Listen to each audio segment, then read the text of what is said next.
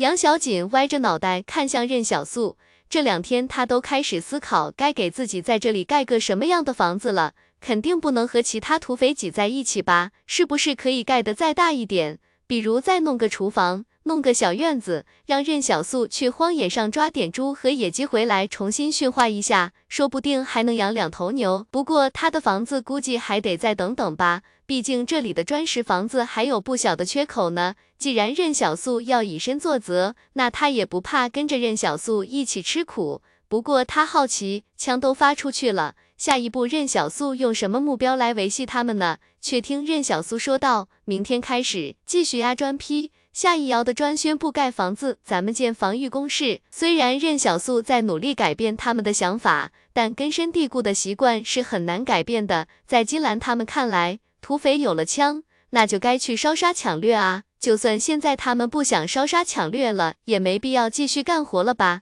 任小素忽然说道：“从明天开始。”重新攒够两百枚子弹，就可以得到一辆摩托车。男人都喜欢有力量感的东西，而车就是其中之一。不管是两轮的摩托车，还是四轮的汽车，当引擎轰鸣的那一刻，就像是他们发自内心的咆哮声，畅快淋漓。许金元有些迟疑了，他要不要也赶紧干活换一辆摩托来着？而且他是技术工种，换摩托车肯定比别人快。到了夏天。那蔓延不知多远的河流就会像是人类的生命线一般横贯在这废土之上。任小素一路向聚居地走去。今天是砖窑出砖的日子，土匪们觉得只有一个砖窑进度有点慢，于是准备再起一个新的，而且还要更大。有人问金兰，他们弄那么多砖干嘛？房子迟早会造完的啊，到时候转窑还有用吗？关于任小素和杨小锦为何来此的疑问。盘桓在土匪心里很久了，想了半天，大家都猜测是不是一百七十八壁垒打算往内陆延伸势力了啊？那这空旷的河谷地区不正是很好的选择吗？之前没有财团在这里建造壁垒，是因为这个三不管地带太敏感了，谁在这里建，其他人都不会同意。而且一百七十八壁垒的矿藏想要远受内陆，这河谷地区就是他们必经之路。想到这里。金兰他们都觉得自己明白了，一路上所有人相互见面都会热情的打个招呼，喊一声兄弟，仿佛昨天晚上任小素说他们成为一家人之后，大家就真的彼此成了家人似的。此时许金元带来的几个兄弟默默的看着这一切，反正他们是不信的。有人计算了一下日子，距离首领给他们的时间已经不多了，按照约定，他们今天晚上应该偷偷出去报信。在荒野上完成密谋，然后明晚进行里应外合的突袭。许金元看向他，眼睛一瞪：“你说什么呢？我怎么可以离开我的家人？手下的土匪，神特么家人？你特么疯了吧？”刚开始大家以为许金元是在开玩笑，可等他们严肃起来的时候，竟发现许金元是认真的。许哥，你之前不是还说不信他们这一套吗？有土匪委屈巴巴的说道。大家仔细回忆了一下。好像还真没有。许金元继续说道：“这任小素和杨小锦你们也接触了，且不说他们到底是不是一百七十八壁垒的人，咱就说，你觉得他们跟咱们之前那位首领比怎么样？从实力上来看。”双方都是超凡者，小土匪分析道。不过这边是两个人。许金元点点头。那在这呢，像一家人一样，能开玩笑，能一起干活。所以咱们先不说别的，你们打心底里觉得哪边更好？许金元说道。你们以为我真被忽悠了？不是，是任小素和杨小锦这两个人，让我看到一丝希望。不是，而是他们都看到了一种叫做希望的力量，于是心甘情愿地加入到这个骗局中来。如果一个骗局真能给大家带来好生活、好日子，那这还是骗局吗？许金元曾整夜失眠，然后最终做出了自己的决定。那咱们就不里应外合了。有人试探道：“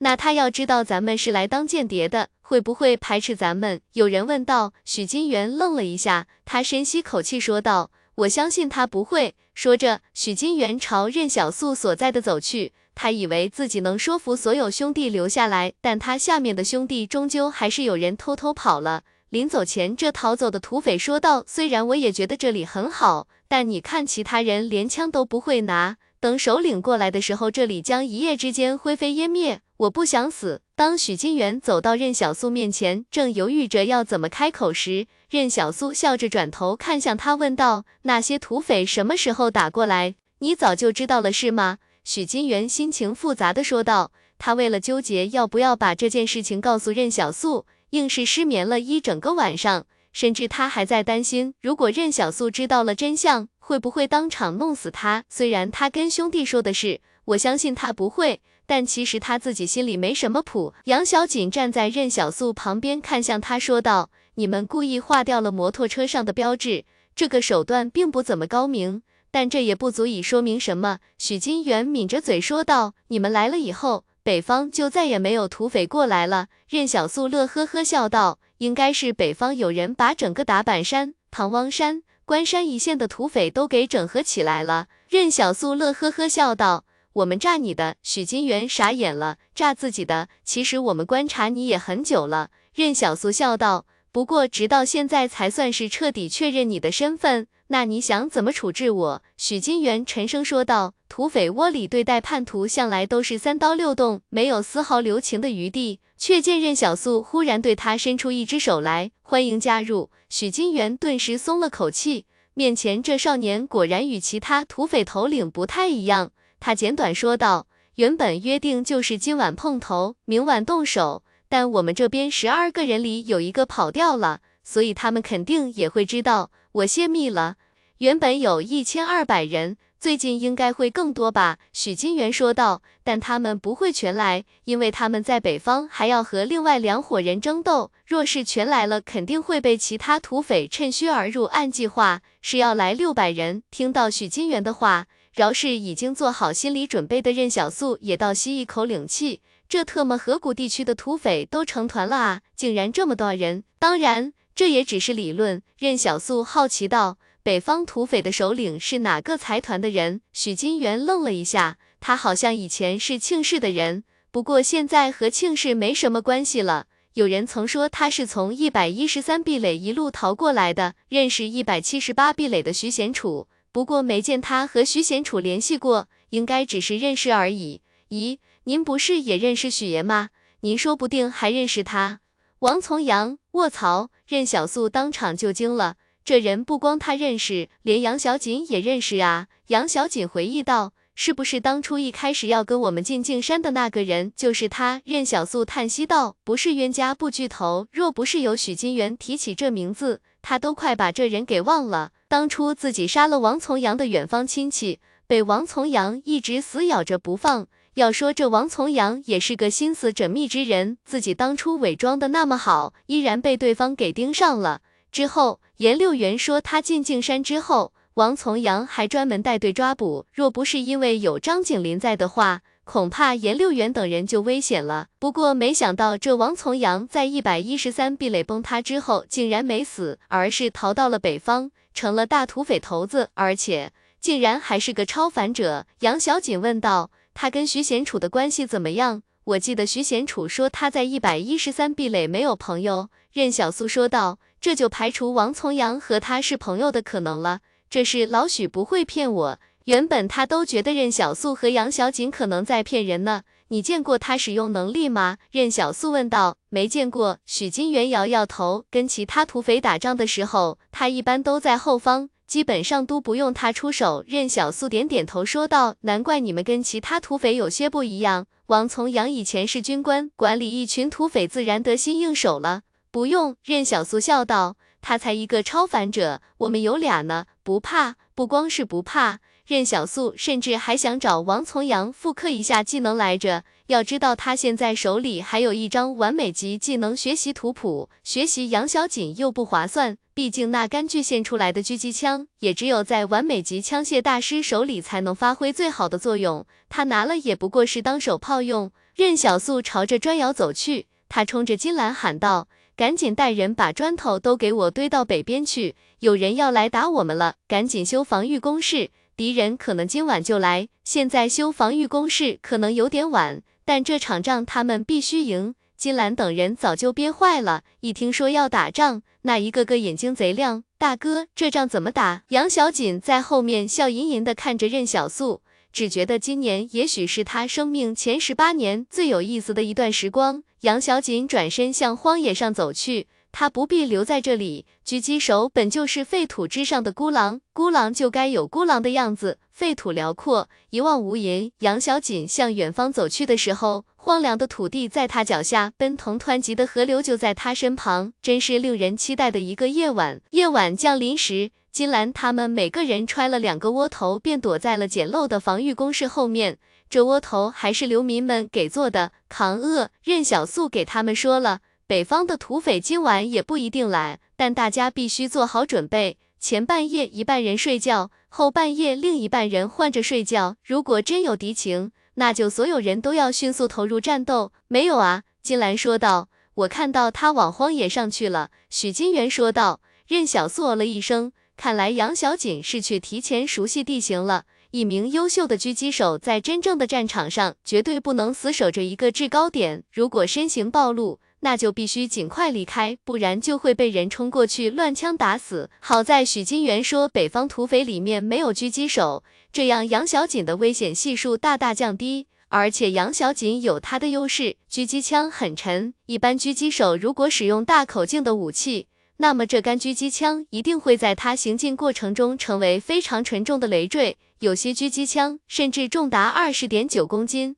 这等于是扛了两袋大米在荒野上狂奔，成年男性都有点扛不住。一个超凡者成为顶尖的狙击手，绝对是战场上最让敌人恐慌的存在。吃完两个窝头之后，任小素在防御工事后面闭目养神。说实话，他也很想到荒野上去，那里更适合自己发挥一些。但他们这边的土匪没有经历过真正的战斗之前，都还只能算是散兵游勇的乌合之众级别。如果再没个人稳定军心，恐怕这仗还没打呢，人就跑剩一半了。时至今日，任小素对付他们都还只是用纯粹的身体力量，根本用不着超凡能力。所以金兰他们都在猜任小素的能力到底是啥。任小素瞥了他们一眼，等北方的土匪过来了，你们就知道了。把那箱手雷给我搬过来，放到我这。就在此时，任小素忽然说道：“来了，做战斗准备。”敌人在西北方，不是北方。许金元往荒野上看了一眼，大哥，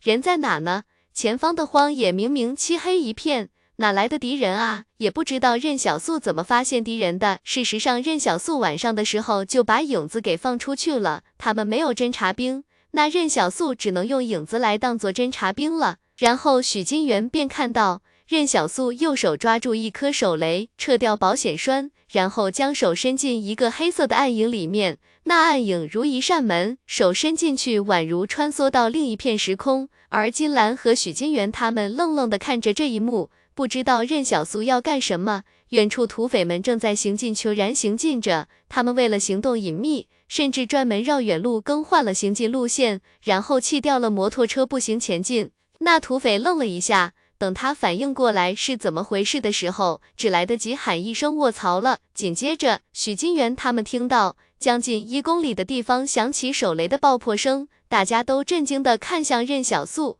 这是什么能力？远程投弹吗？不光他们震惊了，就连敌人都震惊了。那群正在前进的土匪都没明白过来怎么回事，还特么以为是踩到地雷了。事实上，一般军中投弹手的最远投弹距离也就一百米出头。例如杨氏部队中最好的投弹记录就是一百零二米而已。而任小素现在竟是隔着一公里距离定点投放手雷，这能力面前压根没有炸不掉的碉堡吧？只是感觉这能力怎么这么奇怪吗？骤然间，一声狙击枪响，犹如天穹雷鸣般震荡起来，就像是厚厚乌云后面的滚雷声。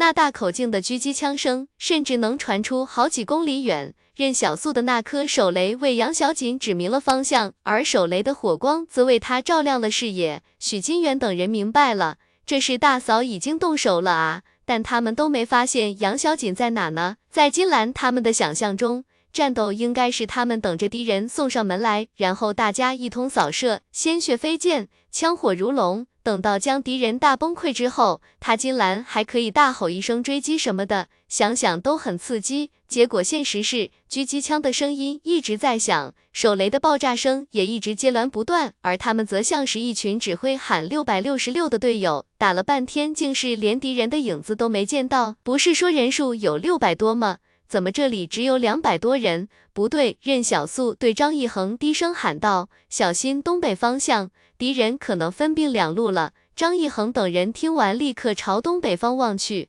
那边是河谷大地上的连片沟壑，若有敌人从那里过来，完全可以藏身在沟壑里前进，让人防不胜防。王从阳这个人远比任小素想象中的还要难缠。当初在集镇的时候，任小素把细节掩盖的几乎天衣无缝，但王从阳这人依然死咬着他不放。而现在，任小素他们原本以为西北方这些人就是正面战场了，却发现他们还是判断错了。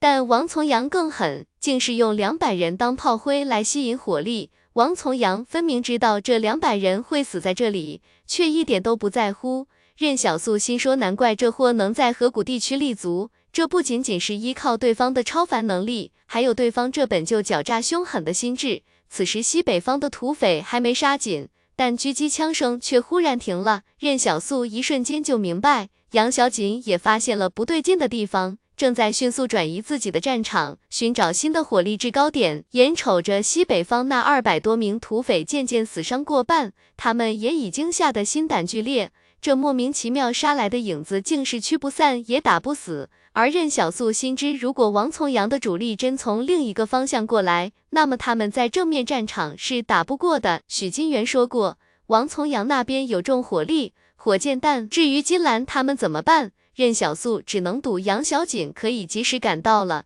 金兰望着东北方的黑暗说道。那边都是高贺，如果对方躲藏在沟壑里行进，恐怕大嫂的狙击枪很难发挥作用吧？他们能这么熟悉地形吗？张一恒好奇道。要是没来过这里，走在沟壑中，怕是会迷路吧？金兰沉默了一下，你做的也没错，只能说是各自有各自的选择，所以不用愧疚。正所谓将就不下马，各自奔前程。哈哈。张一恒在旁边把子弹一粒粒压入弹夹。金兰，你还是个文化人呢。金兰谦虚道，上过几年学堂。然而就在此时，夜色中忽然有金铁交鸣的声音从虚无中来，那诡异的金铁声，像是有人在挥戈相击，又像是有人抡起锤子将铁钉打在了钢铁之上。这声音来的突兀，却极有力量。忽然有雾在扩散。那虚无之中，像是有庞然大物正朝他们奔腾而来。紧接着，一辆通体黑色的蒸汽列车从那薄雾后方冲出，将灰色的薄雾统统撞溃。草金兰怒吼一声：“这特么哪来的火车？财团也有火车，但只局限于极少数的地方，用来运输矿藏和物资。”不是财团建不起，而是这西南西北地区的地壳运动太频繁了，以至于铁轨需要极高的代价来维护。有时候刚建成的铁轨，第二天说不定便断了。但金兰他们都知道有火车这东西，金兰也在学堂课本上见过模糊的图片，只是他想不明白这火车是从何而来。金铁交鸣声是这火车前行时，地面有钢铁般的轨道一节节浮现。只见铁轨也从虚无中飞来，然后自行扑到了黑色的蒸汽火车脚下。一路前行间，后方的铁轨一节节消失，而前方的轨道则一节节浮现。快躲开！金兰怒吼，却见那列车朝着他们的简易防御工事冲来，竟是要将他们的防御阵地彻底冲垮。敌人还没等到，却等来了这么个钢铁巨兽。列车速度极快，还没等金兰等人来得及躲开。车头便已经撞上矮的砖墙，而那些砖墙就像豆腐一样被撞得稀碎。许多土匪因为躲避不及，被撞死在坚硬冰冷的列车上。当列车与金兰他们这些平安无事的土匪擦肩而过后，金兰等人眼睁睁地看着那辆蒸汽列车，竟朝着流民所在的村落撞去。那里有土房子，那里有刚刚盖好的崭新砖石房，还有给他们煮东西吃的老乡。可是那辆仿佛来自地狱的蒸汽列车，却依然没有事情，毫发无损。枪声响起，却不是金兰他们开的枪，只见东北方有土匪在蒸汽列车的掩护下，终于冲出了大地的沟壑，朝金兰他们发起了冲锋。金兰身边的一名同伴中枪倒下了，血液从伤口中流淌出来。他们每天见面称呼彼此为兄弟，而兄弟也死在了他们的身边。许金元躲在一块砖石废墟后面，愣愣道：“你们谁见大哥了？”这时候他们才忽然发现，任小素不知道什么时候不见了。大哥呢？谁见大哥去哪了？枪声密集响起，敌人在越来越近，有土匪开始溃逃，他们朝身后的荒野跑去。虽然大家对这里已经有些归属感了，但谁也不会为此把命搭在这里。那美好的希望终究抵不过生存，有人走，也会有人留下。张一恒忽然呸了一声，我不信他会抛下我们跑，他肯定是有更重要的事情去做了。打他妈的！张一恒吼道。咱们手里不都有枪吗？老子辛辛苦苦盖的房子都给老子撞塌了，都给我开火，给房子和兄弟们报仇！绝境中的人类只有两种选择，一种是沉默中消亡，另一种则是在沉默中爆发。若是二十天前，张一恒可能现在已经跑了，金兰可能也跑了，但时至今日，他们已经有了也许改变，也许这改变并不是很大。但足以让他们愿意拿起枪试一试，看看他们能不能杀出一条生路。当他们破碎的防御阵地上开始还击的时候，敌人前进的脚步立马被短暂的拖延住了，敌人也开始出现伤亡。战场上子弹无眼，人类的智慧在战争中体现的淋漓尽致。热武器的出现是人类战争史上的一次蜕变。张义恒躲在砖石废墟后面，用自动步枪进行扫射。这群打起仗来毫无章法的土匪，竟是硬生生的将敌人给挡住了。有人匍匐在地上，悄然前进，这样可以减少自己中弹的截面；有人继续往前冲去，而张一恒他们一路头，便会被那些匍匐在地的土匪进行短节奏点射。慢慢的，张一恒他们竟再次被打得露不了头。任小素和杨小锦的训练，只是让他们团结，在他们心中种一颗信念的种子。这训练不是魔法，所以也无法让一群曾经连军事常识都没有的土匪变得勇猛起来。张义恒喘息道：“打不过啊，看来要死在这里了。那怎么办？”金兰忽然笑了，明明是个让人绝望的绝境，他却笑了。要不咱们投降吧？张义恒再次呸了一声：“要投降你去。”难怪你那土匪窝就二十来号人，还过得那么惨，原来是因为你这当头儿的没种。说着，金兰起身就一梭子打了出去。这二傻子进而愣是让敌人一时间退避了一下。可不管他们怎么努力，该输的还是要输。你们说，大哥大嫂去哪了啊？张一恒叹息道：“再不来，咱们可就死在这里了。”此时此刻。杨小锦纤瘦的身影正在荒野上全力狂奔，地面上的沟壑根本无法对他形成障碍。杨小锦剧烈喘息着，全力奔跑的情况下，就连他也需要尽力调整自己的呼吸节奏。他本可以在战场上更加从容一些，但他知道时间来不及了。杨小锦知道有人在等着他，就在下一刻，杨小锦忽然在一个土丘上面刹住身形。从身子停止到狙击枪骤然局限在举起的手上，仅仅只用了一瞬间，心跳的频率竟以违反人体生理机制的情况下，瞬间开始趋向平缓。随之而来的是强大的动态视觉，让时间仿佛也在他眼中渐渐凝滞下来。此时应有满腔的怒意化作诸神的利剑，呼的一声，杨小锦缓慢呼出肺叶中的空气，顺着呼吸的节奏。他扣动了扳机，那枚硕大的子弹穿过近千米的距离，宛如穿过了时间长河般来到战场中央。砰的一声，子弹从一名正在进攻的土匪胸腔透射而过。然而他去势未停，硬是将后方第二名土匪也打穿后，才消失在黑夜之中。原本因蒸汽列车到来而出现的灰色薄雾，忽然变成了血雾。血液的喷射形状在空中就像是一个精美的符号。他们悄悄探出头去，赫然发现敌人刚刚调整好的进攻节奏，竟是被一人一枪给生生撕裂。大嫂太凶猛了吧！金兰叹为观止。在他们视线中，一名又一名敌人被子弹强大的惯力横向带走，一蓬蓬血雾就像是夜色中盛开的花朵。这位鸭舌帽姑娘从不嫌弃地面有多脏，她只在乎自己的子弹能不能随意志抵达彼岸，将死亡带给敌人。这就是狙击手，只有身体与地面接触，他才有真正的安全感。只有这一刻，他才感觉那家族的牢笼，那父母死亡之谜不再于他脑海中盘旋。这一刻，他只是一个狙击手，在有节奏的狙击枪声中，张一恒就像是打了鸡血一样，大伙给我狠狠的打，打他妈的！许金元一边沉默着开枪。一边感受着自己犹如沸腾的斑血液，他甚至能感受到，在那狙击枪声中，他的毛孔都好像打开了似的。这是他从未感受过的战斗。许金元从没想过，仅仅是一场小规模战斗，竟然可以如此热血沸腾。虽然不知道大哥在哪，张一恒狂笑道，但我知道他一定不会错过亲手结束这场战斗的机会。就在此时，敌人的后方忽然有枪声，张一恒瞬间反应过来。大哥在敌人后面，卧槽！金兰都不知道该说什么。原本他以为大嫂很莽了，结果大哥更猛，竟然一个人跑到了敌人后面，这是要断掉敌人的后路吗？有人笑骂道：“喂，打仗呢，别扯这些乱七八糟的事情啊！”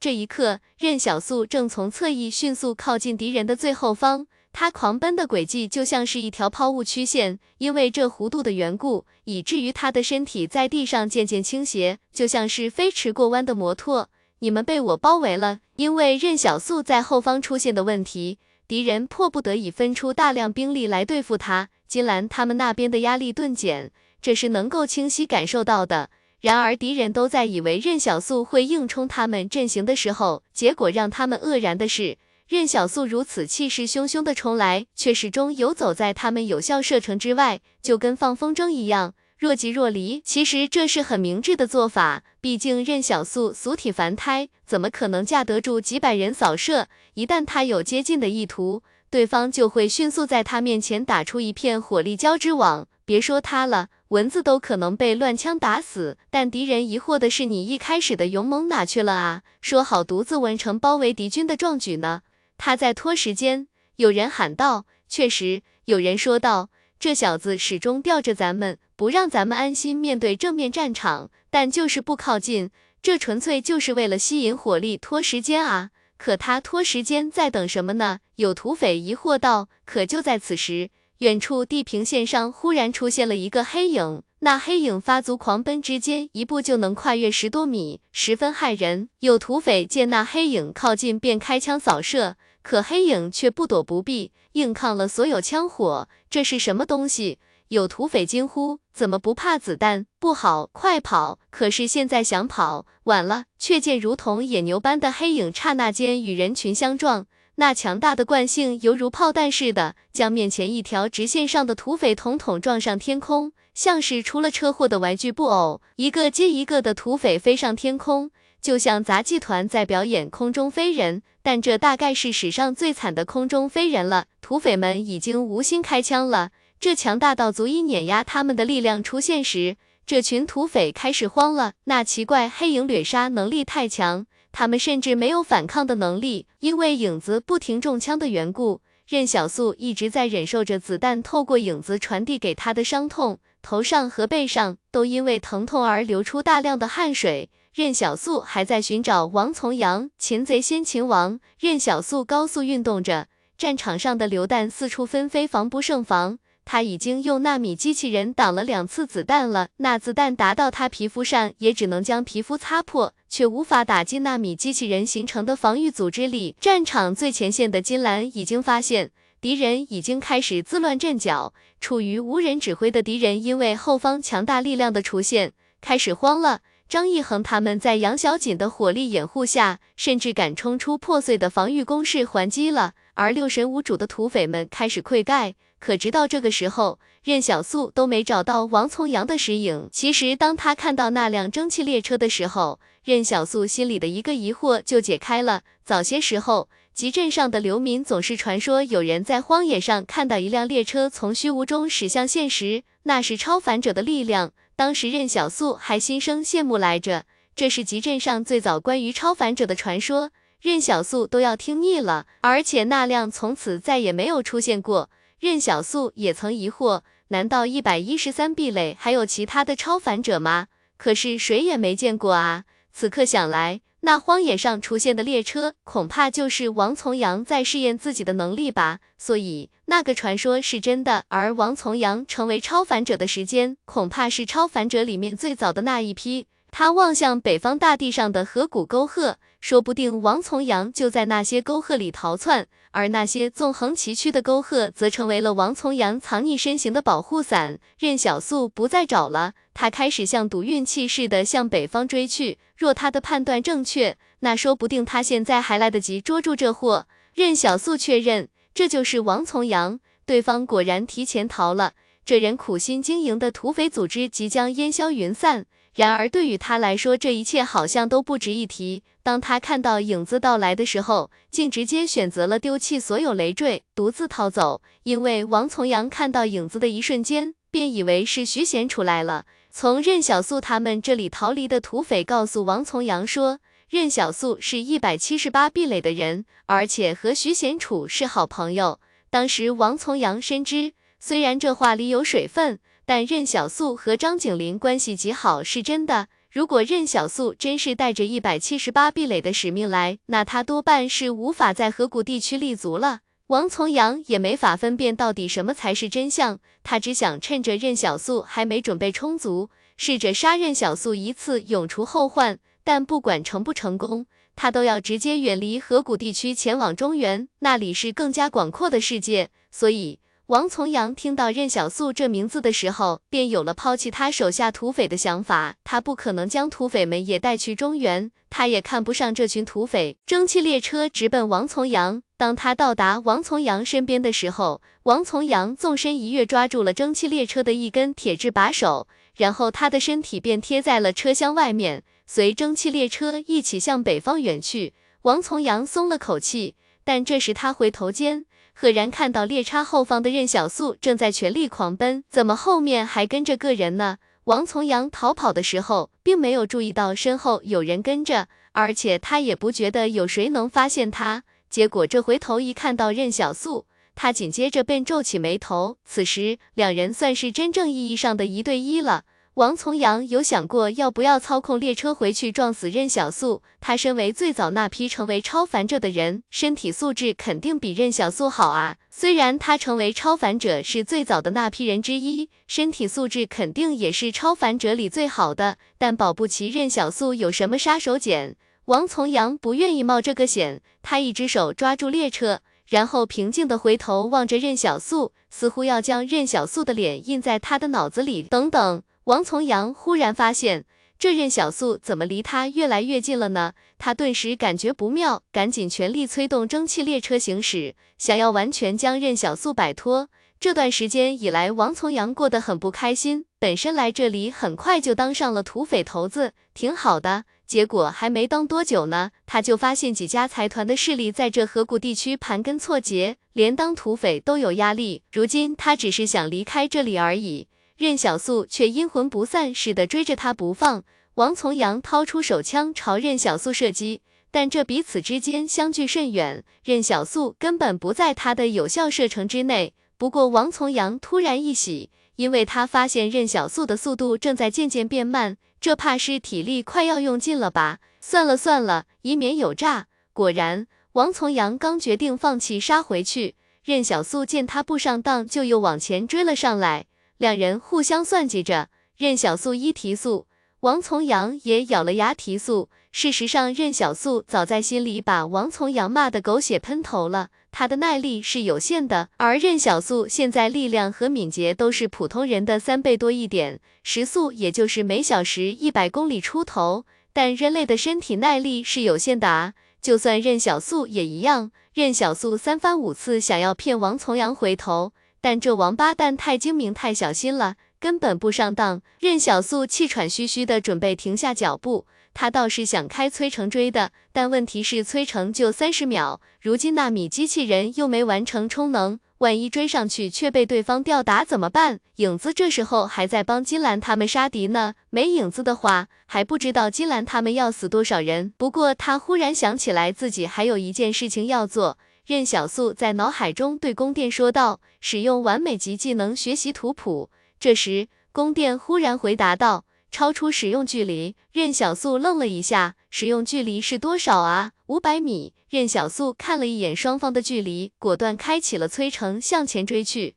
王从阳看到这一幕，魂儿都要吓没了。这任小素的速度怎么会这么快？王从阳在蒸汽列车上渐渐远去，他愣是没想明白这任小素在搞什么名堂。明明有追上来的实力，怎么就不追了？他哪知道任小素真正硬气的时间也就那三十秒，三十秒用完还不跑，难道等着挨打吗？此时，任小素听着宫殿在脑海中说道：“将随机抽取目标大师级技能或超自然能力。若抽取大师级技能后，你自身未具备对应的高级技能，将无法学习。”任小素狂喜，学习。之前任小素还担心抽到什么垃圾技能，结果却没想到一下子抽中了对方的超凡能力，曾经的郁闷一扫而空。什么跳皮筋、打麻将、骗术之类的。那些霉运都像是远离他了一样。不过转瞬间，任小素忽然愣住了。这会是颜六元给他的运气加成吗？如果真是这样的话，那颜六云恐怕要遭到反噬吧。想到这里，任小素心生退意。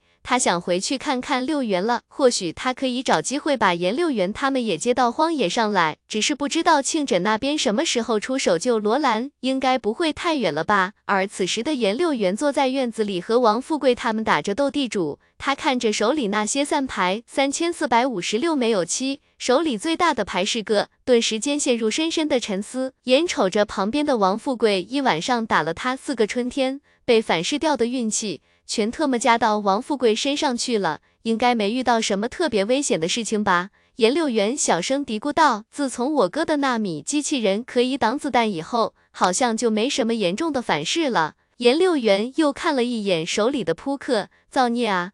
这一刻，颜六元和任小素都还没意识到，他们的能力在无形中始终相辅相成。若没有任小素，颜六元会饱受诅咒反噬的困扰，没有颜六元，任小素恐怕也无法顺利抽到蒸汽列车。那钢铁交鸣的声音在旷野上格外悦耳。呜的一声，蒸汽列车车头上的烟囱里喷出滚滚黑烟。只是任小素忽然愣住了，他仔细数着那蒸汽列车后面的车厢，明明王从阳的蒸汽列车才四节车厢，为何他的却有十六节之多？当任小素回到战场的时候。那河谷丘壑之间只余下敌人的尸体。在王从阳逃离没多久的时候，这群来自北方的凶悍土匪便溃败了。这些土匪大多数都逃进了荒野里，不知所踪。而金兰和张义恒正在对影子疯狂道谢。许爷没想到您会亲自出手相助，太感谢了啊！这一瞬间，任小素都想摊牌了。那不是徐贤楚的影子，那是老子的影子啊！但任小素终究还是忍住了。因为他还没想好怎么跟徐贤楚解释，任小素对影子说道：“老许，回去跟张司令说一下，这河谷地区一支大土匪势力被咱们打散了，那些逃逸的土匪或许会归顺其他土匪组织，但这场仗是结结实实打赢了的。”金兰一听，任小素这是要让徐贤楚回去帮他们请功吗？只听任小素说道。嗨嗨，我这边让老许去一百七十八壁垒给大家长长脸，说不定司令一高兴就让你们加入一百七十八壁垒了。知道该怎么做了吗？任小素，这特么是要造反了吗？杨小锦从荒野上走来，神情里尽是疲惫。今晚这一战，他居功至伟，若不是他的话，恐怕金兰他们早就没了。杨小锦看向任小素问道：“咱们死伤多少人？”金兰眉宇之间的兴奋顿时退色，他叹息道：“死了一百多个兄弟，刚盖好的房子也没了，老乡们也有伤亡。打胜仗了固然可喜，可胜仗之后呢？死去的人便不会再复生了。”张一恒站在满目疮痍的废土上，眼神有些迷茫。远处流民正在哭嚎。流民们的土房子被蒸汽列车撞倒了大半，砖石房子一座不剩，就连水渠都被碾压得一塌糊涂。张一恒慢慢的穿过人群，有受伤的兄弟正在痛呼，而没受伤的兄弟则去守在他们身边，小声安抚着。他走到一位流民身边，一个小孩子忽然哭着对他大喊道：“都怪你们，你们在这里才会招来那些土匪。”然而还没等张一恒说话，小孩的妈妈忽然扇了他一巴掌。不准乱说话！张一恒愣了半晌，什么也没有说。任小素喊住他，后悔了吗？张一恒怔在原地，他忽然说道：“其实我没有多么悲伤，这么多年了，大家都清楚这个世界是什么样子。”生离死别是司空见惯的事情，就连我爹走的时候，我都没有哭。张一恒定定的说道：“我只是在想，如果我们更强一些，是不是就可以让他们不受这个苦了？”任小素认真的看着他，我们建的房子都到了。旁边的金兰说道：“到了，我们还可以再建。我看了，砖窑没事，就算砖窑出事了。”我们也还可以再建一个砖窑出来，再建两个、三个。张一恒语气忽然坚定起来。但是在他去抄后时，这群土匪没有被打散掉，如今又在这残垣断壁之上心生希望。任小素忽然意识到，也许这些土匪今时今日仍旧一无是处，但是从今天开始，他们的命运便真的开始改变了。当天，金兰带头把伤员们归置到还完好的土房子里去。一些流民也来主动照顾他们。之前任小素被麻雀啄过之后就感染了，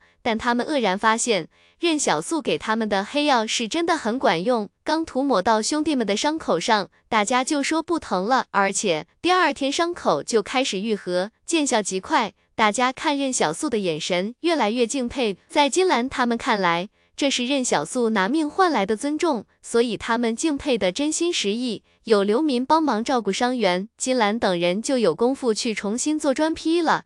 他们将废墟里还能用的青砖都扒拉了出来，砖窑那边也重新开窑。杨小锦在任小素旁边说道：“你有没有感觉，这些人好像更加有生气了，眼神里全是希望？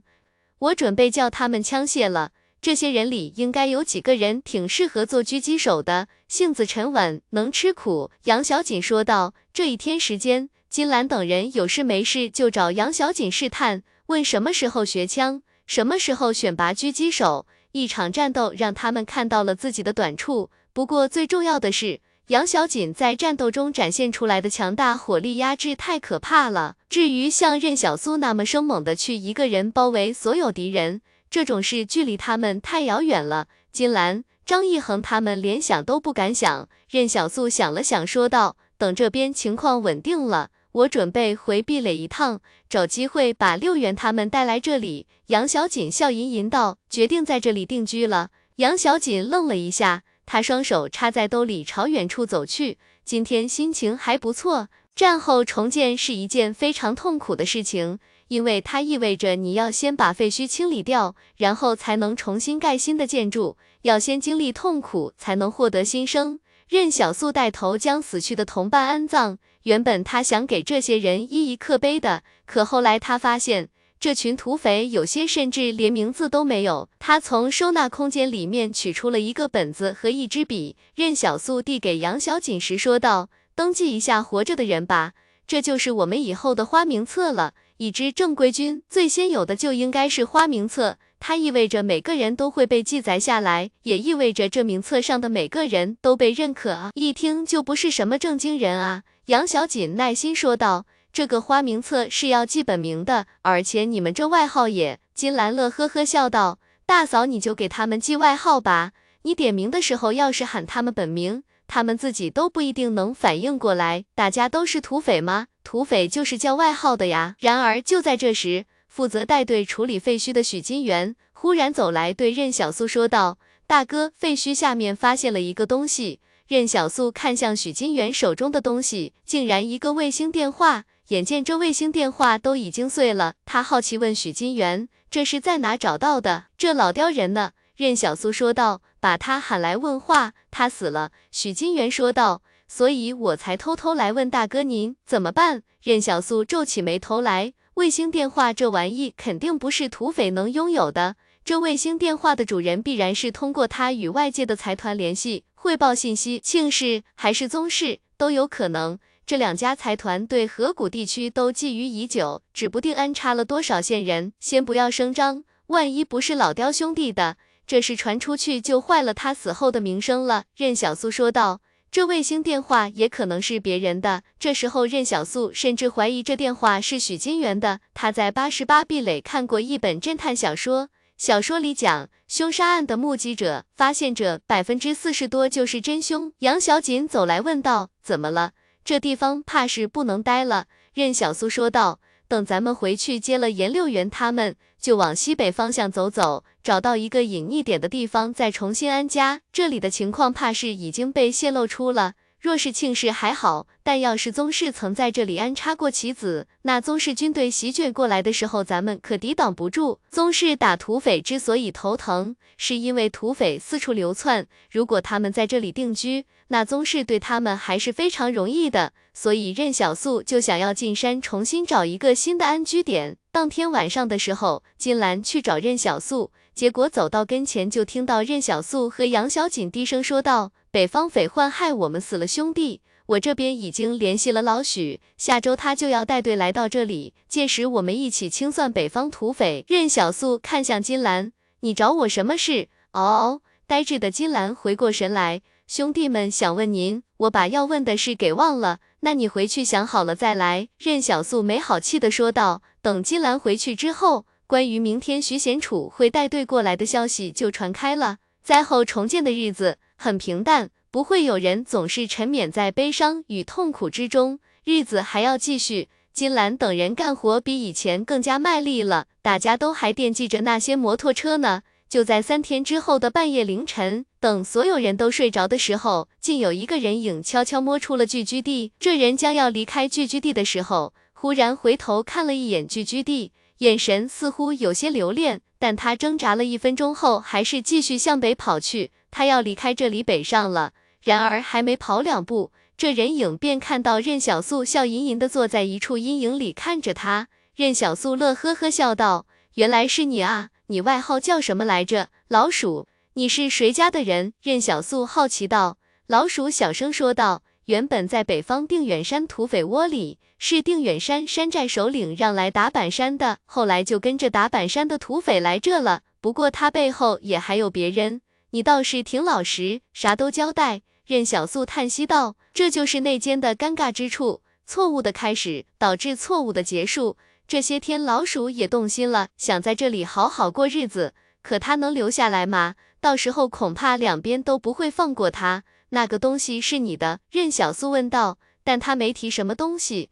你带着那个干嘛？任小素点点头，这就对上了。可自己该如何处置这个老鼠？放他走？任小素没那么好心，但想到这些天来相处的时光，任小素又有点惆怅。任小素轻声说道：“你若不走，不背叛，日后事发，我可能也不会拿你怎么样。”许金元以前也是来当内奸的，但他做出了正确的选择。老鼠，来世在一起当土匪吧。这一世不行了。这老鼠也挺能忍的。任小素把消息放出去第三天。他才找机会离开，但任小素这些天绝都没睡好，就是为了把这个可能还活着的间谍给揪出来。不能不揪，因为留着这样一个人，就算他们以后转移去了别的地方，也有可能在发展壮大之前被宗室提前找到。所以宗成要去的地方，任小素觉得一定不简单，甚至就可能是宗室所控制的土匪老巢。只是宗成按计划把他们带去定远山，是想要干嘛呢？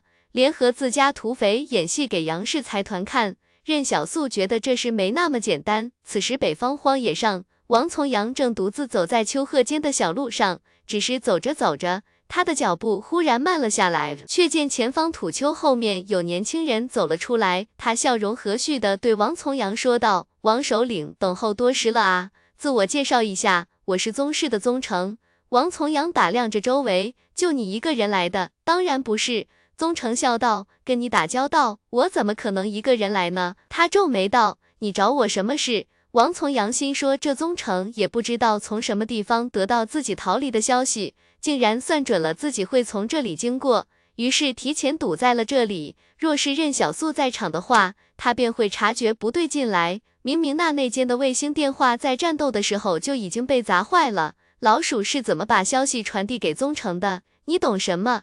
王从阳冷笑道：“如果不是他畏惧一百七十八壁垒的力量，光是任小素又能拿他怎么样？老子什么时候跟你打过交道？哦，我明白了，定远山的那伙土匪是你们宗室的人，跟聪明人说话就是轻松啊。”宗成说道：“我很好奇，你跟任小素有什么仇吗？”宗成不以为意：“这河谷地区向来是我宗室的地盘，我宗室理应对这里有掌控的力量才对。”倒是王首领，你有些奇怪。为何一向谨慎的你为何会孤注一掷去杀任小素？这怕是杀妻夺子之仇才说得通吧？这时候，王从阳心思电转，他忽然说道：“我与这任小素在一百一十三壁垒就结仇了，他杀了我哥哥，我杀他，难道不对吗？”王从阳哈哈大笑起来，他半真半假的说道：“你这又是从哪得到的消息？我当时就在一百一十三壁垒，当时张景林在集镇学堂教书，而这任小素不过是学堂的代课老师罢了。若是他跟张景林关系很好，我会敢去杀他吗？”你们都被他骗了。王从阳斟酌了两秒钟，说道：“你可能不知道，张景林从一百一十三壁垒去一百七十八壁垒的路上，还是我派人护送的。但你以为张景林那样身居高位的人，会和普通人做朋友？”宗成皱眉，王从阳所说的话，为何会与任小素所说的差别那么大？宗成展颜笑道：“你是想让我去给你报仇？不如你加入我们，我们一起给你报仇，如何？”王从阳笑着后退道：“王从阳离开一百一十三壁垒以后，就再也不给任何人干活了。我只给自己卖命，那还真的很遗憾呢。”宗成惋惜道：“但你杀了我宗室手下那么多土匪，恐怕这么走掉不合适吧？”话音刚落，王从阳忽然看到宗成背后的三十名士兵脸上骤然亮起了银色的纹路，然后向他冲来。那士兵速度之快。远超王从阳想象，他甚至感觉这像是三十个普通超凡者纳米战士。王从阳惊疑不定，他虽然听说过纳米战士的大名，但却没有亲眼见过。只是王从阳想不明白，不是只有李氏和杨氏才有纳米战士吗？为何这宗城手下也有纳米战士？有纳米战士纵身一跃，抓住了蒸汽列车侧面的把手，似乎是要爬上蒸汽列车去绞杀王从阳。可让宗成意外的是，那王从阳竟是直接一脚将纳米战士踹了下去。这一脚之威，力量之大，远超宗成想象。这可不是什么普通超凡者能拥有的力量。这王从阳竟还是超凡者中的佼佼者。远处沟壑里忽然有土匪钻出来，对着蒸汽列车扫射。可王从阳已经钻入了列车内部，土匪根本伤不到王从阳。还有土匪肩扛一枚发射出去。只是让人意外的是，即便打到蒸汽列车上，也不过是让这诡异的蒸汽列车晃了晃身子。宗成面色平静地看着蒸汽列车离去，他知道自己低估了王从阳的手段。聚居地里，金兰忽然疯了一样跑向任小素，大哥大哥，送东西的人来了。任小素纳闷了，什么送东西的人？就是以前给我们送过枪械和摩托的人。金兰喊道：“我在山坡上看到他们的车队了，快到了。”走去看看，任小素带着金兰往东边走去。杨小姐二话不说，便开始选择狙击点，以防双方发生冲突。任小素站在一个土丘上面，看着对方的车队，车身上没有任何标识。此时他发现，这车队好像非常熟悉河谷地区似的，哪里有沟，哪里有河，都一清二楚。看来这群人这些年没少在河谷地区忙活啊。车队还没到呢。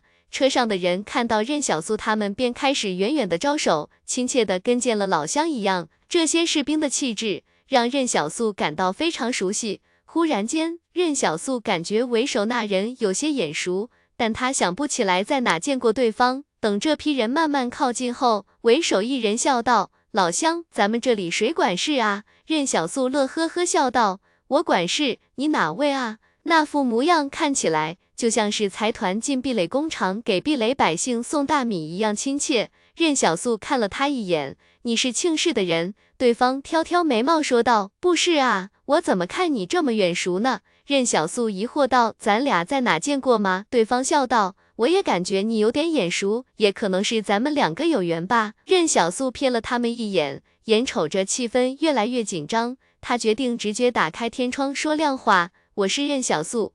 旁边金兰等人都迷茫了，大哥这是干啥呢？只是让他们意外的是，对方一听到任小素这仨字，忽然愣住了，然后仔仔细细的打量着任小素。您是任小素？任小素问道。我需要怎么证明？对方想了想，说道。罗老板送过你什么？任小素顿了一下，一面锦旗。哈哈哈！对方忽然乐了，还真是你啊！你好，我叫许蛮。许蛮非常客气。旁边的金兰等人则是一头雾水，锦旗又是什么？在金兰他们印象里，这年头好像只有医生能收到锦旗了。任小素看向金兰他们，嗨嗨，那个智商的黑药你们也用过？当初在静山里，就是许蛮发现了任小素的踪迹，两个人算是曾经有过冲突。不过当时是夜晚，双方并没有近距离搏斗过，而且那时候任小素脸上还没洗净，所以现在他们面对面也没认出彼此来。这句话一出，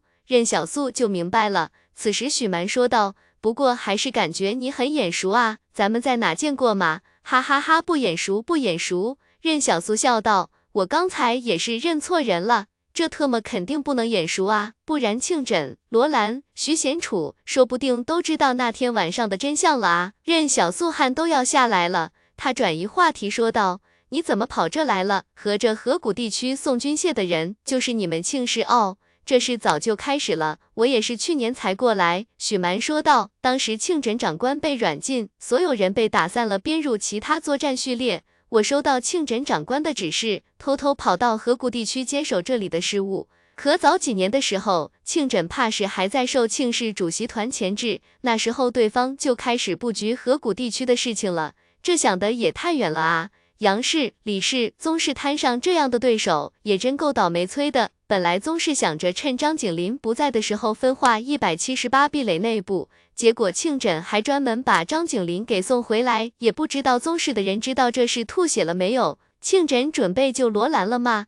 任小素疑惑道：“你不怕把这事告诉我，我出卖你们？”罗老板说：“你可以信任。”许蛮笑道：“我们做下属的，听命行事。”任小素咂吧咂吧嘴，被人信任的感觉还行。他问许蛮：“那你们呢？你们有什么计划？打宗室？”许蛮解释道。我们就笼络了北方一些土匪，根本打不过宗室。庆枕长官布局这里，也不是为了让我们打宗室送死的。任小素好奇心起来了，那你们在这干嘛啊？许蛮迟疑了一下，说道：这河流上游最大的洪峰将在十天左右抵达，我们将在那时摧毁这河谷地区的一切桥梁建筑，阻止宗室南下援助杨氏。另一部分人则南下摧毁杨氏所有壁垒外的工厂。仿佛庆哲几年前就打算要将整个西北西南纳入庆氏的版图里了。此时此刻，任小素只感觉庆枕这个人就像是西北西南这片地区上的一颗星辰，把其他财团的人衬托得黯然无色了。不是财团不够聪明，而是庆枕的谋划太长远了。在庆枕那一环接一环的计划里，有运气使然，也有谋算使然。那一刻，庆枕问杨小锦。杨氏取得这原本用于医疗的技术后，会不会投入军事领域？其实那时候庆枕就已经知道答案了。杨氏怎么可能不把纳米机器人投入军事领域呢？那是贪婪的财团啊！财团的胃口是永远填不满的。一百零九壁垒的破灭对李氏影响非常大，以至于李氏内部的几个利益群体在互相倾轧、推诿责任，所以他们必须报复。向杨氏发动战争的决定，绝不是李氏在赌气，而是他们出于政治利益的考虑之后，必须这么做。李氏想杀了李神坛，可李神坛失踪不见了。李氏又想扑灭实验体，可这时候杨氏已经陈兵边境，他们顾不上了。事实上，庆氏本来就是后面才加入战场的，一开始是杨氏和李氏的战争，跟庆氏都没什么关系。庆枕算准了主席团会让他前往前线，所以耐心的在他别墅里等待着。到了他复出时，庆枕直接杀掉了庆宇，选择与杨氏合作。这大概是庆枕计划里最为关键的一环之一。之后，庆枕还故意阴了杨氏一手，忽然撤兵。这件事情导致罗兰被软禁，也导致杨氏需要更多的兵力去填补前线缺口。可这个时候，那支准备救援罗兰的神秘力量，以及北方被整合后的土匪，都能让房屋空虚的杨氏被恶心的睡不着觉。这崩溃的后方工业链条看似只是经济受挫，但战争之中，这将意味着前线士兵可能连子弹都不够，短时间也许看不出来什么。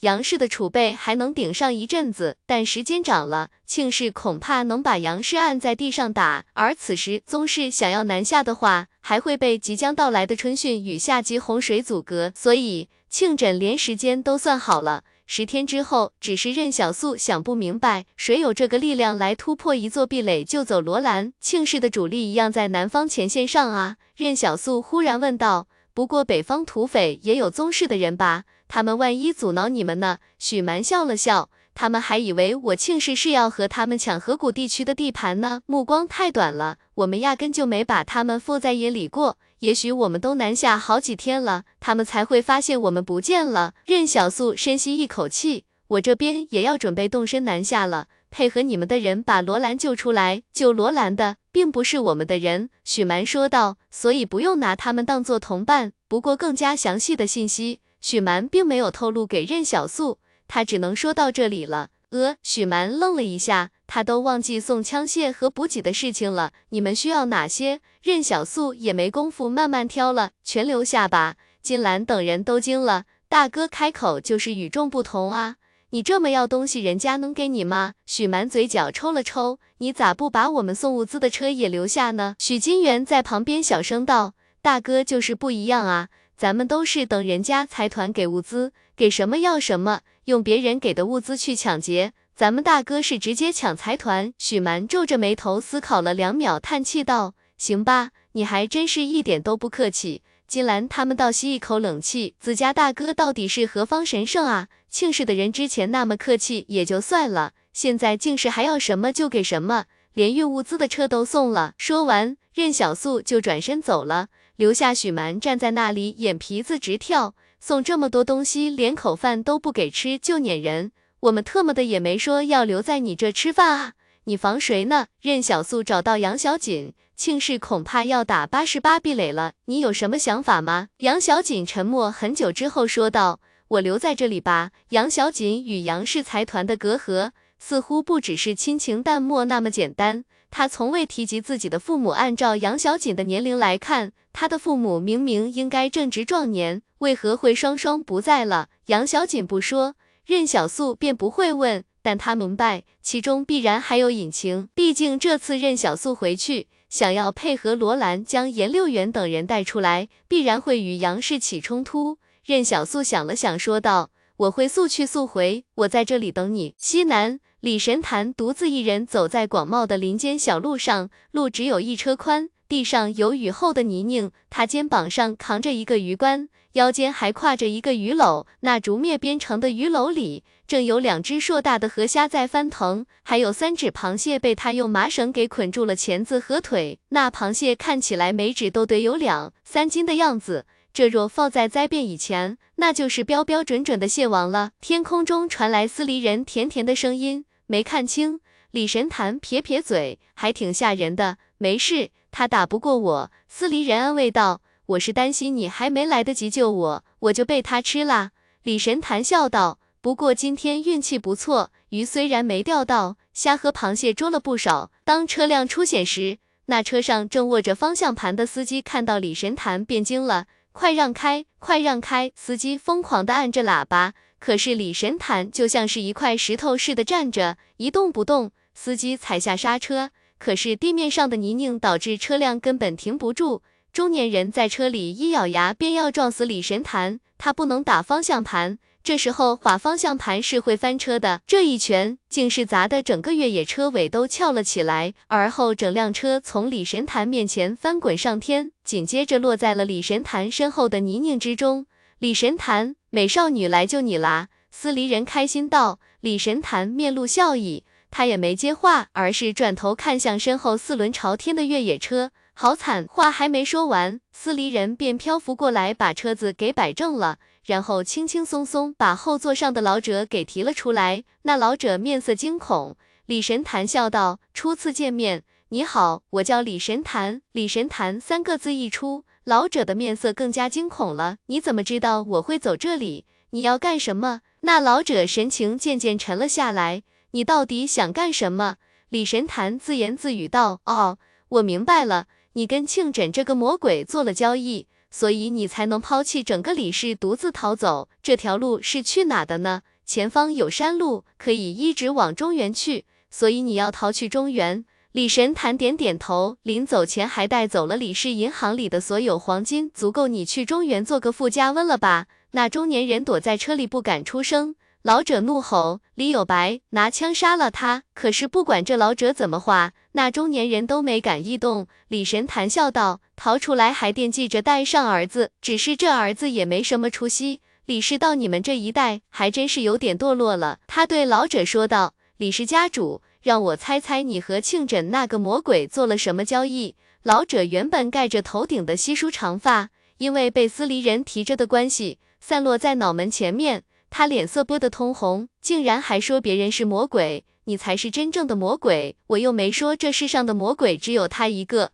李神谈笑道：“我当然也是其中之一。”来，我们继续回归正题。一个多月前，庆氏在正面战场上忽然撤兵，而后李氏最神秘的那支纳米部队消失不见。李氏高层都以为你要背水一战了，但他们不会想到，这支神秘的纳米部队也不过是你的筹码而已。所以，庆枕的条件是什么呢？让你带着黄金离开，你就这样把李氏卖了啊？只听李神坛继续说道：“那支神秘部队当时伪装成庆氏退入后方的伤员，从庆氏掌控的占领区一路北上，没人拦阻他们，甚至还给他们提供了补给和军火。而他们的目的地，连我也不清楚，能告诉我吗？他们干什么去了？此事与你无关。”老者怒吼：“你这个疯子，不好玩了！”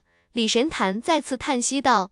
李氏覆灭在即，你也该与李氏一起消亡。”司离人说道，“我把他们杀了，不，我亲手来。你还小，不能杀人。”说着，李神坛抬手凭空射来地面一块小小的石子，那小石子在他指尖一弹，便飙射着在老者脑门上留下血洞。李神坛自言自语道：“就这么结束了。”司离人把老者像是破布袋一样扔在了泥泞的地面上，他好奇道。咱们接下来去干嘛？我也不知道。李神坛笑道：“去看看中原吧，据说那里很繁华。不过要再等等，了爷还没来呢。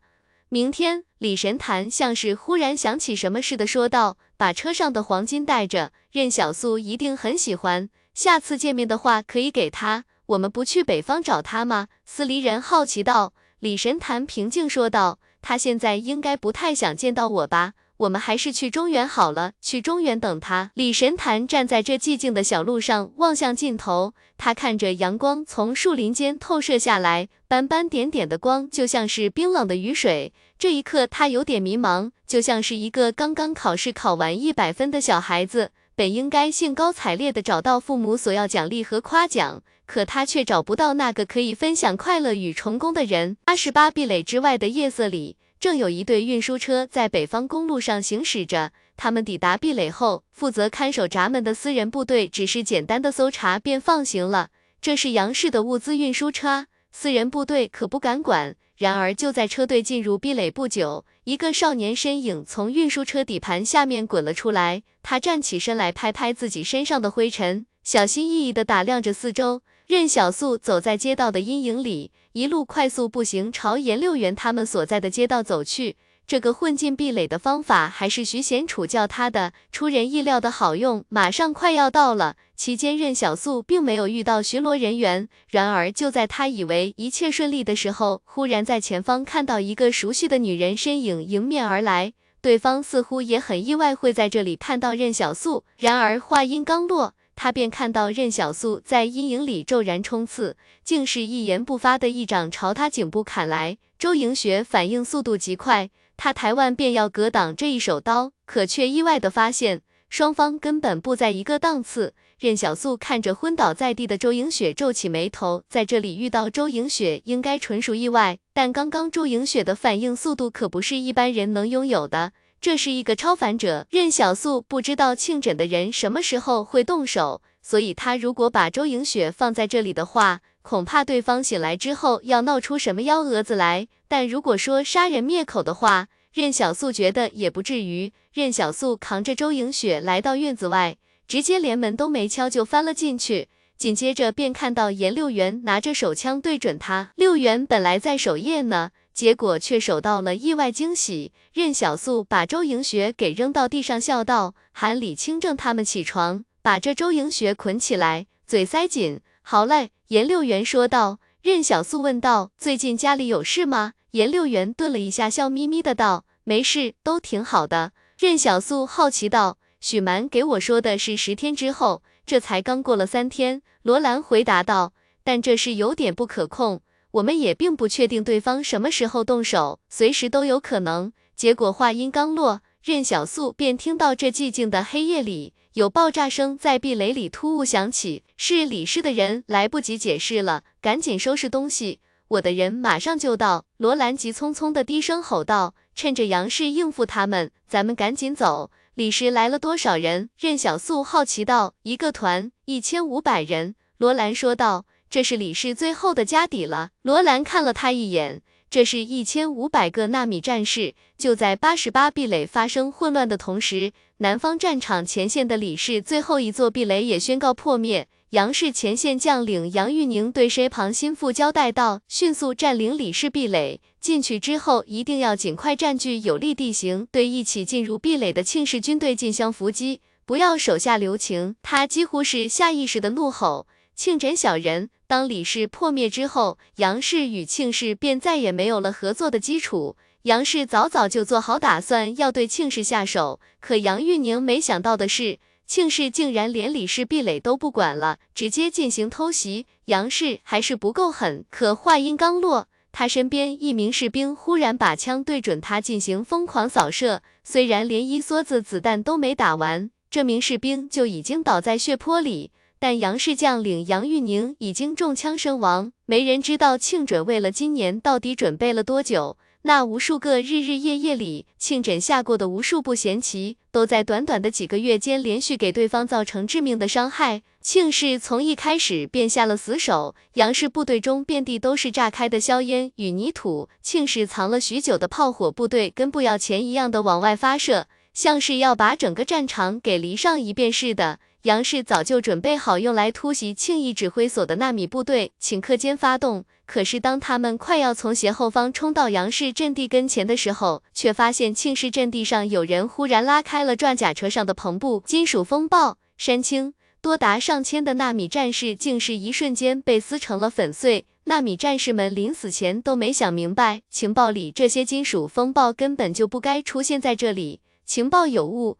庆义站在装甲车后冷笑：“三哥说的果然没错，都是些花里胡哨的东西。”而在庆枕口中，这一直被誉为战场神兵的纳米机器人，在现代炮火面前不过是花里胡哨的东西而已。早先覆灭神机营的时候，庆枕就说过，那纳米战士放在一起用，绝对是蠢到不能再蠢的战术了。纳米战士最该做的是渗透、斩首、情报、敌后破坏。正面战场根本不是他们该来的地方。例如八十八壁垒，现在就从来没人想过会有一支整建制的纳米战士，竟然会从庆氏防线上突破过来。杨氏尽力掌握着庆氏所有作战序列的动向，却忽略了垂死挣扎的李氏。任小素不知道南方前线正在发生什么，他只是看着八十八壁垒里的火光，便知道。这壁垒恐怕是完了。八十八壁垒的常驻守军如今只剩下一个独立步兵团的兵力。如果是正常守备的话，就算来一个步兵旅也打不下来，除非是装甲旅或者是火箭部队。然而纳米战士自北上之后，便依靠自己高机动性的特点，始终穿行山野，从未在大陆上露过面。那些正常的部队根本无法穿越的险要地形，他们却如履平地。这也是庆枕为何选择这支纳米部队来渗透杨氏的原因。就算庆枕手下的精锐，也无法悄无声息地突破杨氏封锁线。此时火光正一路向北蔓延，任小素发现那火光的走势是一条纯粹的直线，就像一柄精准的手术刀，直插杨氏的要害。这群纳米战士在破坏闸门、突破壁垒后。根本就没有和守军纠缠，而是一路继续北上，要直接摧毁杨氏庄园，并杀死里面的所有杨氏高层。前线崩盘，后方群龙无首，届时庆氏恐怕将长驱直入，一点一点的吞噬这已经破败的杨氏。呃，任小素听到声音，便转头看到周莹雪在慢慢行转。周莹雪怔怔的看着火光，还有那耳边伴随的热武器轰鸣声，她忽然急了：“放开我！”我妈还在家里。周莹雪平静地看着任小素。好，说完，任小素便切断了周莹雪身上的麻绳。只见周莹雪毫不停留地跃出院墙，消失不见。这个时候，任小素根本不怕杨氏来阻挠他们，毕竟现在杨氏应该已经自顾不暇了。忽然间，任小素他们门前有轮胎与地面摩擦抓地的刺耳声。罗兰大吼：“任小素，赶紧跟我走，咱们必须赶紧离开这个是非之地。那群李氏的纳米战士杀红眼了，可不会管咱们是不是杨氏的人。”门口停着两辆运输卡车，而卡车周围则是正在警戒的庆氏士兵。这些士兵早就潜伏进入八十八壁垒了，但罗兰很清楚，这些士兵根本就不走，他只能负责接应。任小素扶着王富贵、小玉姐他们上车，短短的两分钟之内，大家就全部有秩序的进入了卡车车斗。任小素回头望着火光，那边有一千五百名纳米战士啊，就算随便捡点纳米机器人，都够在场所有人武装起来了。但是他不能去冒险了，他知道轻重。现在要是再回头，可能会搭上所有人的生命。任小素宁愿不要那些纳米机器人。任小素，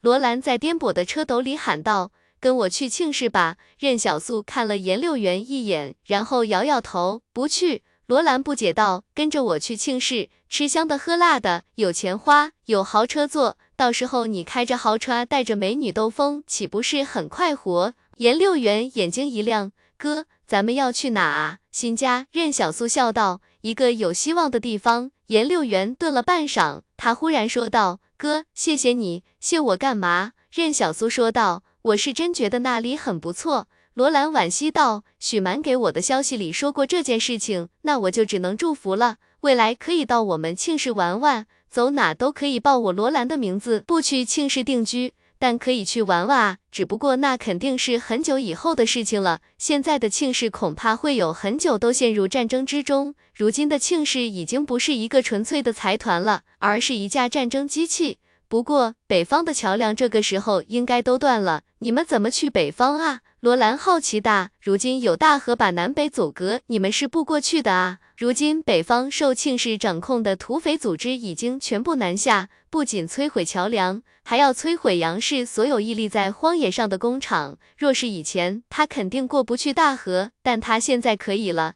这得感谢王从阳送来了蒸汽列车。任小素早就试过，蒸汽列车遇到什么地形都如履平地。那来自虚无的铁轨完全可以横跨江河。等到庆氏士兵将闸门炸开，卡车便冲破闸门处的烟霾，驶向荒野。这一次逃离壁垒比以往任何一次都要轻松。任小素甚至感觉，当他带着颜六元等人冲出壁垒的瞬间，心情也开朗了。一切都在往好的方向发展着。任小素开始有些期待他们在荒野的未来了。这个时代正在加剧崩坏，他们真的能在荒野上独善其身吗？接应罗兰的人不光壁垒里有许蛮，也不知何时带队来到八十八壁垒外面，似乎是怕接应罗兰出现什么意外吧。看来罗兰和庆枕的兄弟情确实很铁，庆枕甚至愿意为罗兰去费尽心思毁灭一座壁垒。当初任小素见到罗兰的时候，罗兰就说庆枕一定会救他出去。而庆枕则在下令临时撤兵坑杨氏的时候，就已经做好了营救的所有准备。庆枕上银杏山的那一天，在那风雪到来之前，已经为罗兰准备好了一切。分别时，罗兰也不再劝说任小素跟他们一起回庆氏了。他对任小素说道：“等你们在河谷地区站稳脚跟，可以给我联系，我让许蛮给你送去一些物资，算是对你乔迁新居的贺喜了。这天下本就没有不散的筵席。”任小素他们将奔向自己心中的希望与光明。回去的路上，颜六元问道：“哥，河谷地区那边什么样啊？”任小素笑道：“那里很穷，房子都是土做的，庄稼地还被人毁了，一群穷土匪穷的只剩枪了，还没人可以抢劫。”任小素问道：“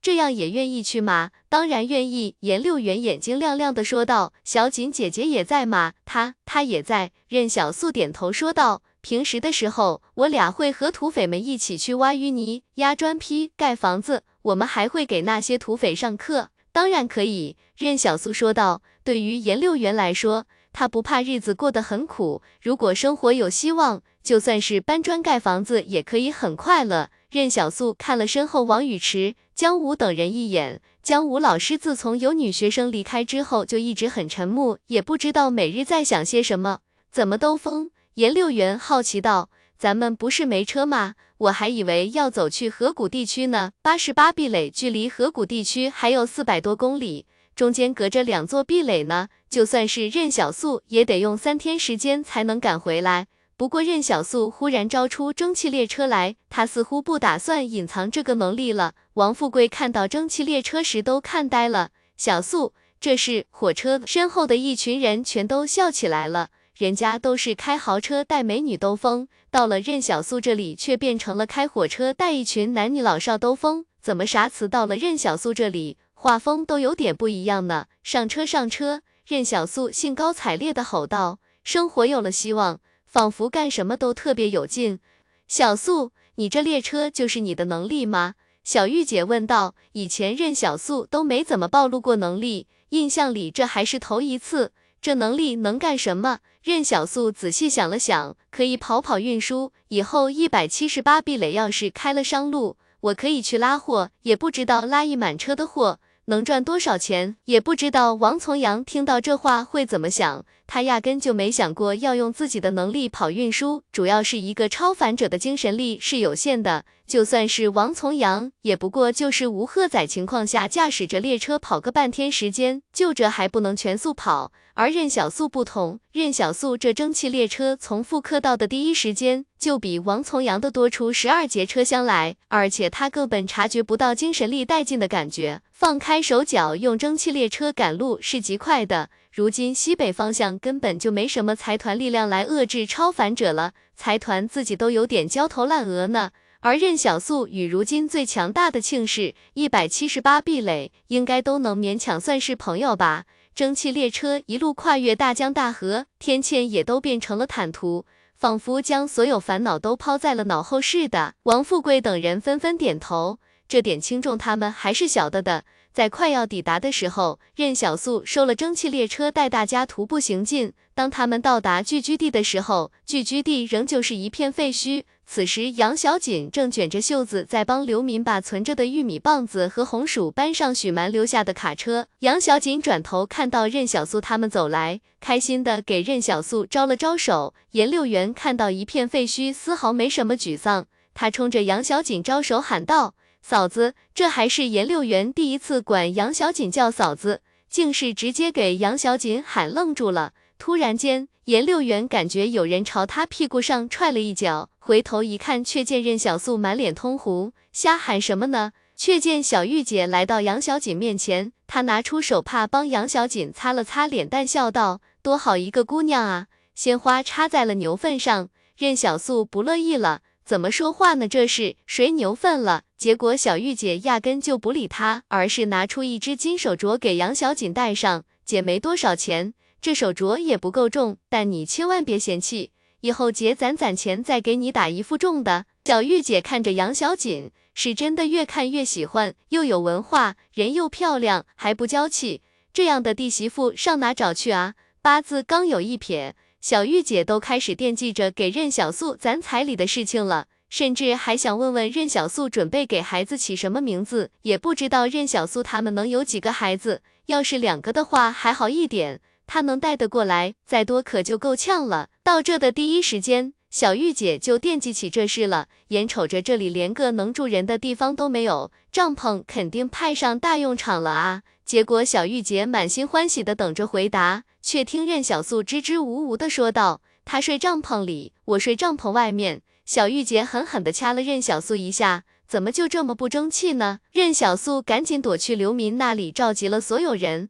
想必大家已经知道了，北方宗室应该知道我们在这里，而今南方动乱，我们如果还在这里停留的话，恐怕会有危险。就在此时，金兰带头吼道。大哥，你去哪，我们就去哪。任小素迟疑了半分钟，忽然说道：“其实我不是一百七十八壁垒的人。”土匪们渐渐安静下来。任小素继续说道：“我认识徐贤楚，我也认识张景林，甚至关系还不错。但我确实不是一百七十八壁垒的人。如果有人想走的话，我可以给你们写一封举荐信。至于你们能不能加入一百七十八壁垒，我也不确定。”果然，任小素说出这句话之后。大部分土匪都面面相觑起来。且不说任小素之前忽悠他们的方法到底好不好用，大家虽然都很享受攒子弹的过程，可归根结底是因为一百七十八壁垒才留在这里的。所以当真相揭露的那一刻，大家会本能的犹豫。任小素点点头，他招呼颜六元拿过来纸和笔，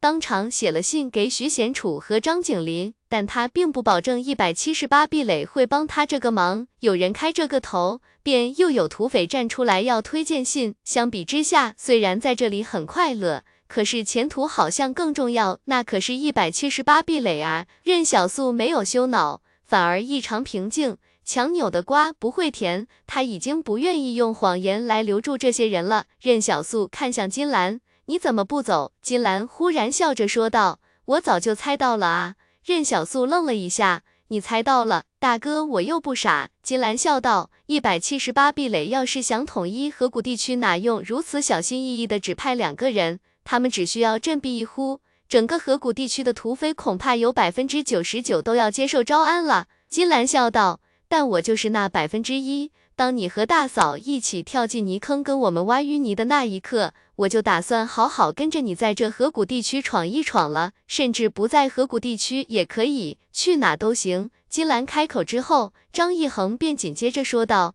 一百七十八避雷也没什么好的，冬天贼冷，冷的大家辈分都降了，全成孙子了，不去也罢。”任小素无言以对，而颜六元、杨小锦他们静静的在旁边看着，也许这就是任小素喜欢这里的原因吧。他们在浩瀚而广袤的废土之上流离了一年之久，看样子好像去了一个又一个的壁垒，却始终没有找到真正的归宿。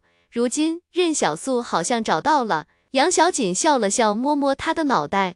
我也喜欢。任小素深吸一口气说道：“那咱们就向西北进发。我专门看过图书馆里的记载，西北方有个苦水山，据说那山里有一片谷地，四季如春，清澈的河流从山谷之中穿行而过，河水就算是冬天也不会结冰。”任小素喊道。那就全都骑上摩托车，带好行李，出发。现在就可以骑摩托车了吗？许金元眼睛一亮，不然这几百辆摩托车怎么办？任小素哭笑不得，难道推着走，或者扔在这里？忽然间，金兰小声嘀咕道：“那进山以后，还需要转子弹换不？”金兰。